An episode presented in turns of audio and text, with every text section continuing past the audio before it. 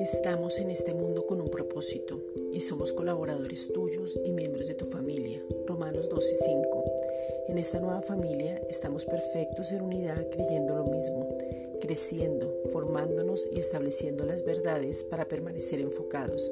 Primera de Corintios 1:10. Por eso tenemos sabiduría práctica para vivir. Santiago 1:5 sin divisiones, hablamos lo mismo, entendemos quiénes somos, nos sometemos a las autoridades. Romanos 13.1. Estamos atentos a las instrucciones porque sabemos que es por nuestro bien.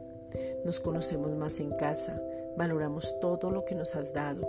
Tenemos en este tiempo revelación de la paternidad, nos gozamos en ti, guardamos la fe de otros, somos responsables con lo que oímos y guardamos nuestros oídos. Apocalipsis 3:13. No hablamos carencia ni recesión, no somos ignorantes de lo que está sucediendo, pero tenemos los ojos puestos en Jesús. Hebreos 12.1.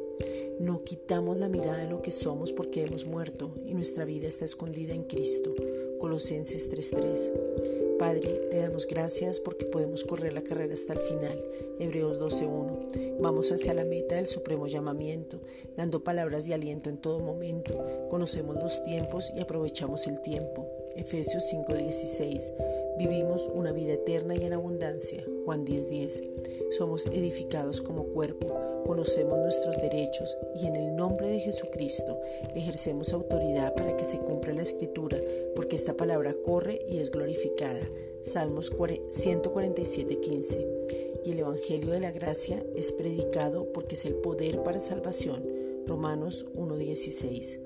Gracias Padre.